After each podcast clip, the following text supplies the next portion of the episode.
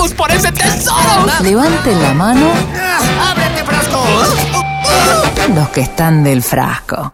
Nos vamos a meter en el mundo del archivo, ¿no? Sí, ¿verdad? porque así como vos tenés tu arcón de Sí, recuerdos de sí. Gillespie, dice Sí. que es importante guardar, pero guardar bien, Ah, ¿qué y hace a la memoria colectiva, ¿no? Sí. Somos mejores cuando sabemos lo, lo que nos pasó, ¿no? Este, el ¿Te acordás que recuperar otro- la memoria. Sí, hablábamos con Martín Peña eh, de todos los filmes, los programas que se han perdido, Sí. la parte cultural que se ha perdido, discos que sobre los, las cintas máster se grabaron otros nuevos y se perdieron los máster de los discos originales. Por Eso ejemplo, pasó acá, ¿viste? eso en la música, después Sí. decíamos canales de televisión que tiraban, ¿no? Este Sí. programas enteros, este a los containers, pero por suerte existen los archivistas y tenemos la historia de la Argentina en el Archivo General de la Nación, que este año, Guile, en agosto va a cumplir 200 años. Qué cosa ¿Eh? infernal y, y, y habrá cosas de aquella época. Sí, claro que hay. Hay cosas de, de aquel tiempo, por supuesto, y hacen un trabajo fantástico en redes, tanto en Twitter como en Instagram, que uno puede este, realmente ir viendo el día a día de, de cómo recuperan cosas. Y está bueno, en agosto es el momento, pero además estamos en un año particular. Casi te diría que celebrando los 200 años, el museo, el museo no, el archivo se está eh, mudando a un nuevo edificio que también va a cuidar más de, de ese patrimonio que tenemos, ¿no? Qué grande. Sí, es Vamos a hablar con capos, ¿no? Sí, vamos a hablar primero con el director general del Archivo General de la Nación. Tengo entendido que asumió hace poco. Pablo Fondevila está en línea. Hola Fondevila, acá Gillespie, Valeria Weiss en Radio Provincia. ¿Cómo le va? Bien, ¿cómo les va? Bienvenido. Tengo algún retorno. Sí, algún ruidito, pero se lo escucha bien, Pablo. Bueno, bueno, me alegro mucho. Es un gusto estar con ustedes en este programa. Igualmente. Bueno, qué desafío, ¿no? Estar al frente del Archivo General de la Nación. Y sí, así es, es un gran desafío. Es un organismo muy interesante, muy atractivo. Eh, entusiasma a pensar todo lo que está todavía por hacerse, ¿no? Están en medio de la mudanza, ¿no? Sí, estamos mudándonos a Parque Patricios, a un hermoso edificio que se inició en el año 2015 y que recién ahora estamos haciendo la mudanza. ¿Y cuánto tiempo va a demorar eso? Y esperamos este año terminarlo, a pesar de la pandemia y en buena medida por el espíritu de, de compromiso y, y de colaboración de muchos de los trabajadores del archivo. Estamos en medio de la pandemia haciendo una mudanza que no se puede hacer por internet. Claro. No, claro, porque estaba pensando que a pesar de que seguramente ustedes están digitalizando material, eh, todo eso son objetos, ¿no? Grandes, me imagino, cajas. Claro, claro, sí. Hay una gran cantidad de cajas que contienen papel escrito, impreso y después fotografías y, y también eh, videos, ¿no? Eh, elementos fílmicos Claro, claro. y mucho de eso, de ese material recorre la historia de estas tecnologías. Claro, absolutamente. Entonces, tenemos, por ejemplo, discos en vidrio, Ah, mira vos. y tenemos también fotografías sobre vidrio, Ujú. Este, así que distintas plataformas de soporte de lo que es, digamos, la memoria histórica. Hay que ponerle el cuerpo a, hacer ese traslado además con máxima prudencia. Si me permite, Fontevila, vamos a saludar. Tengo entendido que está Samantha también, Samantha Casareto, que es directora de gestión de fondos documentales del Archivo General de la Nación. Samantha Gillespie y Valeria Weise, te saludamos. ¿Cómo estás? Hola, ¿qué tal? ¿Cómo están? Buenas Qué tardes. placer tenerte. ¿Hace mucho tiempo en el, en el archivo? Eh, no, nosotros también comenzamos la gestión junto con Pablo. Yo comencé en febrero del año pasado, del 2020. ¿Y cuánta Empecé- gente trabaja en el archivo? Son 125 trabajadores hoy en el archivo. eh, así que ese, ese es el número divi- divididos en diferentes tareas, ¿no? En diferentes procesos al interior del mismo, desde la administración del archivo hasta procesos de normalización archivística, Claro. de preservación, de digitalización, de preservación digital. Eh, Imagino también, eh, Guile, que deben estar, Samantha, también haciendo el archivo a futuro, es decir, también tienen que guardar las cosas de ahora, ¿no? ¿Qué guardar, no? Este, me imagino Sí, generando sí. el archivo, ampliándolo, ¿es así?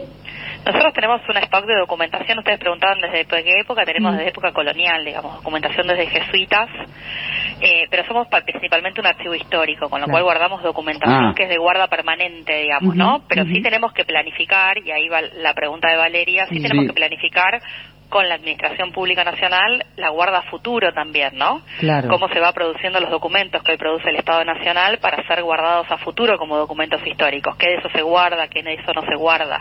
Sin embargo, lo que nosotros tenemos en nuestro acervo documental es documentación en general más de, con más de 30 años, excepto algún tipo de documentación, por ejemplo, nosotros guardamos todos los decretos presidenciales. Sí. Esos los recibimos en el momento mismo que se Que se termina emiten. un gobierno, digamos, ¿no? Ujú. Eh, y ahí vamos recibiéndolos. Pero ahora el gran desafío que estamos trabajando fuertemente con Pablo es el documento digital, porque Claro. desde el 2016 se está produciendo una gestión digital de los documentos en el Estado Nacional y eso nos trae un nuevo desafío que es un stock de documentación absolutamente distinta a la que ya veníamos trabajando. Claro, claro, claro, que por ahí no ocupa tanto volumen físico, pero bueno, necesitas la tecnología, los aparatos, los discos rígidos, no sé, para guardar todo eso, ¿no?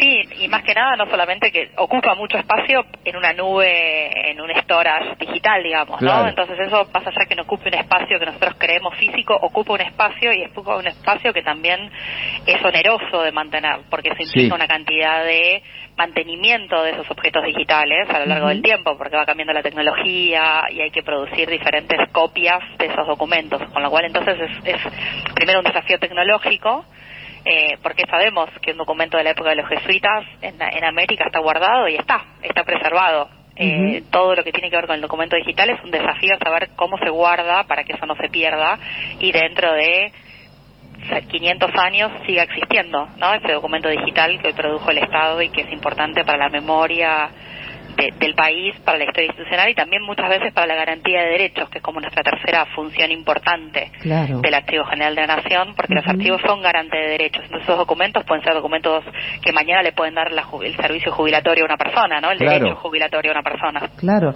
Eh, Samantha estaba pensando eh, en eso de cómo preservar. Debe ser muy importante el tipo de edificio, no debe ser un edificio cualquiera, debe tener alguna particularidad, digo, de condiciones en las que se guardan algunas cosas, digo, sobre todo las materiales, ¿no? El tipo de hojas, porque Sí. todo envejece, ¿no? Sabe, Envejece, ¿no? temperatura, humedad, todo eso es complicadísimo. ¿Cómo, ¿Cómo es eso, Fondeville? A ver. Sí, el edificio es de, digamos, es un, un privilegio para el Archivo General de la Nación porque no hay tantos archivos que tengan edificios construidos a ese fin. Claro. Y, y en este caso sí se ha tomado la precaución de que los espacios de guarda tengan las condiciones ambientales de humedad, de temperatura que se requieren, que sean controlables, que también sea controlable la seguridad física, en fin, este, todas aquellas cosas que hacen una buena preservación de, una, de un acervo histórico y, y, digamos tanta importancia como la que tiene el Archivo General. Eh, la verdad es que yo decía en el comienzo de la charla que sigo y, y- y la verdad es que me fascina lo que van cargando también en redes, ¿no? Arroba AGN Argentina, Archivo General, que por supuesto el tuit fijado es el del bicentenario del archivo que se va a cumplir en agosto, pero después cargan cosas fantásticas. Eh, por eso decía yo también todo, qué tipo de, fotos se guardan o no, o cómo les llega, ¿no? Ese material, no sé, ahí está lo del el globo Eduardo Newbery, el descenso obligado antes de haber iniciado su travesía en Los Ángeles, año 1910, por ejemplo, el primero que me encuentro. Pero también veía justamente en este momento que estamos viviendo la situación de pandemia, eh, por ejemplo, un, un efectivo acercando comida a una persona que estaba aislada, cosas realmente muy interesantes. Realmente, Samantha, este, ese tipo de fotografías eh, son históricas, las- eh, algún particular las acerca, ¿cómo se manejan? Mira, nosotros principalmente, nuestro objetivo principal es guardar la documentación producida por el Estado Nacional. Eh, entonces tenemos mucho de aquello que produjo el Estado Claro. o, que pro- o ciertas empresas que pertenecieron al Estado o ciertos organismos del Estado que fotografiaban todo lo que tiene que ver con presidencia, todo lo que tiene que ver con los ministerios. Pero también el archivo fue adquiriendo ciertos fondos documentales que le parecían fundamentales para la historia, como sucesos argentinos, como el fondo Whitcomb, Claro. eh, que nos, eso nutre nuestro...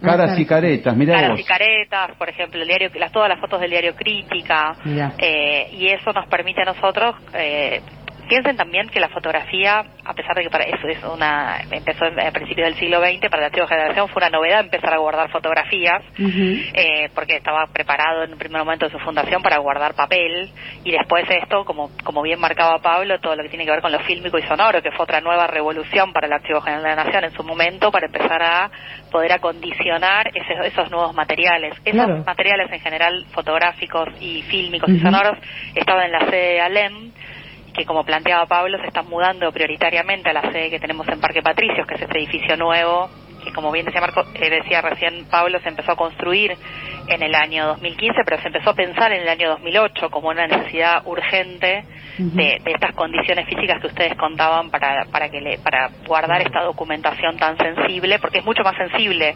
eh, la fotografía, el fílmico y el sonoro incluso que el papel, ¿no? Sí, Entonces sí, claro. necesita de y sobre todo necesita condiciones estables, ¿no? De humedad y de temperatura. Entonces este edificio fue pensado para brindarle ese, esa posibilidad a los a, a los documentos y también a los usuarios Porque este edificio también está mejor preparado para recibir usuarios y usuarias al momento de, de la consulta. Entonces es como una situación muy interesante y un desafío. Y también nosotros con Pablo siempre decimos que es casi una obligación, ¿no? La mudanza esta. Sí. Porque desde el año 2008 se soñó con este lugar y que hoy nosotros lo podamos mudar es como recuperar todo aquello que el Estado Nacional hizo para, esta, para que esto suceda, ¿no? Eh, entonces también es casi una obligación tener que, que mudar y poder abrir las puertas de este edificio a, a usuarios y usuarias, a toda la ciudadanía, ¿no? Porque el archivo es para toda la ciudadanía. Eh, justamente de eso les quería preguntar, eh, como bien decís, usuarios, la ciudadanía. Eh, bueno, yo por mi actividad tengo un montón de amigos que o bien escriben artículos, columnas, o, o son escritores eh, o historiadores.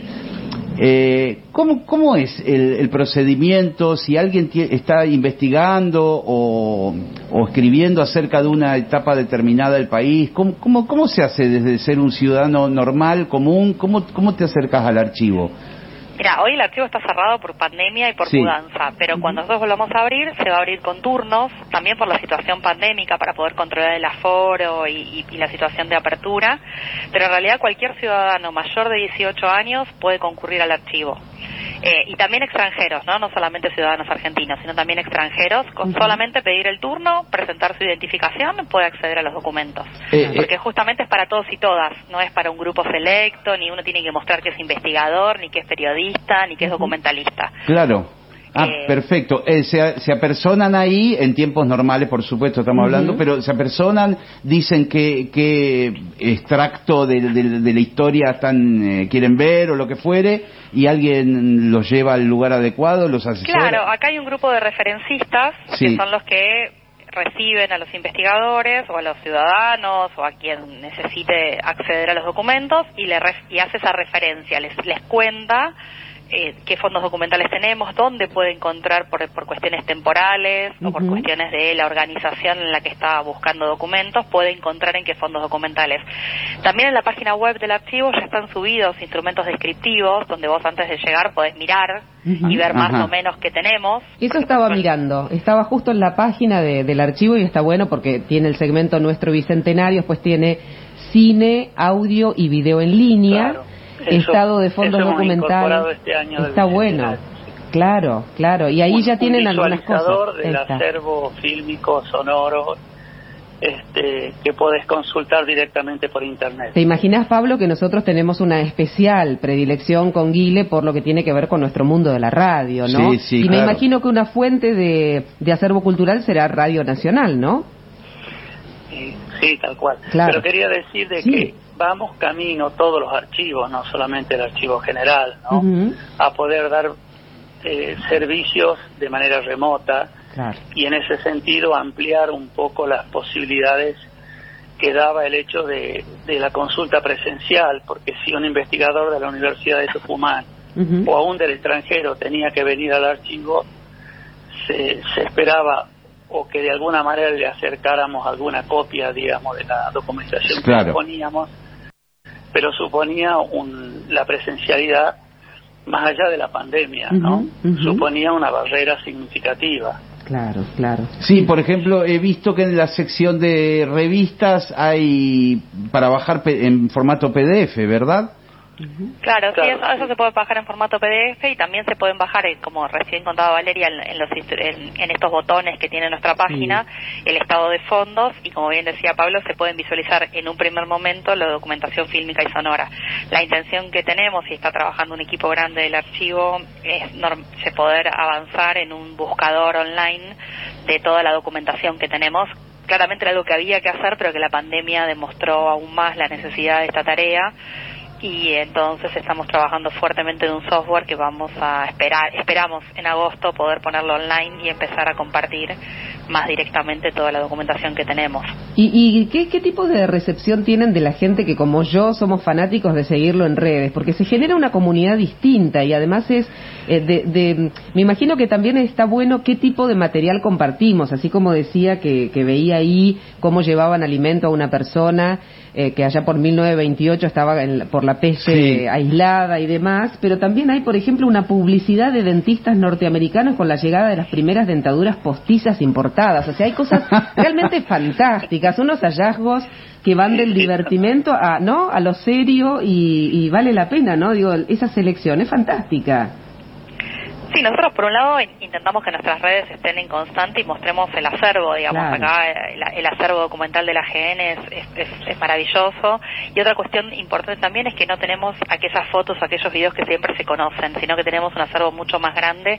Y eso también es interesante contar a los investigadores, porque a veces vienen a buscar la foto conocida, ¿no? Mm. O el video que ya saben que tenemos. Entonces a veces involucrarse y, y llegar y zambullirse en todo el acervo documental es, es interesante el encuentro que, con eso. Eh, así que eso nos parece importantísimo bueno. y, y también hacer eso en contexto, que ustedes cuando lo puedan ver puedan saber dónde está y cuando lo puedan pedir puedan encontrar eh, en qué fondo documental está, qué historia tiene, cómo accedimos a eso, toda la historia de ese fondo documental, porque también es importante pensar esos documentos en contexto, ¿no? Claro. Cómo se produjo lógica Sí. estatal produjeron esos documentos o por qué empresas se produjeron esos documentos, porque pasa mucho en, en el archivística, como cuando uno habla de la arqueología, que es algo más conocido, que los documentos son importantes en un contexto de producción. Entonces también nos interesa por nuestras redes ir contándoles Claro. quién produjo ese documento, cómo lo guardamos. Y, y, y también en este momento estamos trabajando mucho con otras partes del, del Estado Nacional, con otros ministerios y haciendo muchas acciones con otros ministerios porque nosotros estamos con- en constante comunicación para alimentar las redes de otros ministerios, de la, de- mismo de la, de la presidencia, de la jefatura de gabinete o del Ministerio del Interior, pero también estamos trabajando mucho con el Ministerio de Mujeres, con el Ministerio de Defensa, digamos, para poder eh, ir al Ministerio de Cultura, Sí. porque mm, eh, eso nos permite también trabajar colectivamente dentro del Estado y poder compartir ese acervo y que se difunda por otros lugares y que aparte se ponga en valor todo el Estado Nacional en su conjunto, porque imaginen si nosotros tenemos época, desde la época colonial no existían esos ministerios, ¿no? Entonces Claro. a veces tenemos documentación que hoy podría llegar a ser cultura, hoy podría Sí. llegar a ser migraciones, Sí. que antes se llamaba Capitanía de Puerto, digamos, ¿no? Claro. Por ejemplo, claro. Claro, Eh, entonces, para ajá. cerrar, este, nosotros que llegamos a todos los rincones de la provincia de Buenos Aires, veía este que ustedes cargan el 26 de abril que dice, las autoridades del partido de Pergamino agradecen a la Junta de Gobierno haber enviado vacunas para combatir la epidemia de viruela que tantos estragos estaba ocasionando. Estamos hablando de 1810 y está el documento.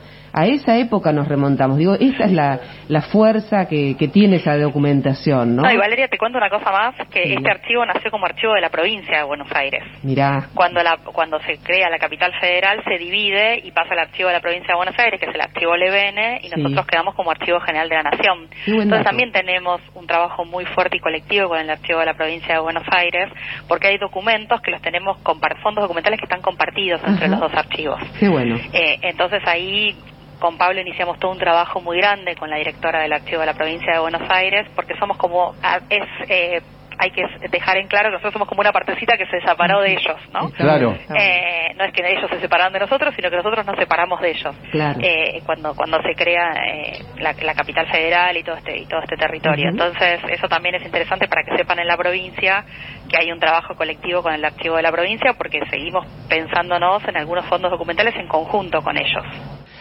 Pablo y Samantha, qué buena charla tuvimos y la verdad que yo tenía un montón de interrogantes acerca, siempre vi en, la- en, lo- en los documentales, en los programas de encuentro, Archivo General de la Nación, en muchos lados aparece mencionado. Y nunca supe bien cómo, cómo se accedía Claro. a, a- a ese material. Eh, me quedó muy claro. Y, y ahora, por supuesto, este, ojalá que, que pase todo esto que estamos viviendo, que se inaugure el edificio y van a recibir seguramente nuestra visita. Gracias a los dos, ¿eh? Bueno, gracias a ustedes por interesarse en un tema que a veces parece de especialistas, pero que estamos trabajando mucho para que sea accesible al pueblo argentino en su conjunto. Muchas gracias. Pablo Fondevila, el director general del Archivo General de la Nación, y ahí Samantha Casareto, directora de gestión de fondos documentales del Archivo General de la Nación. Gracias a los dos. Gracias.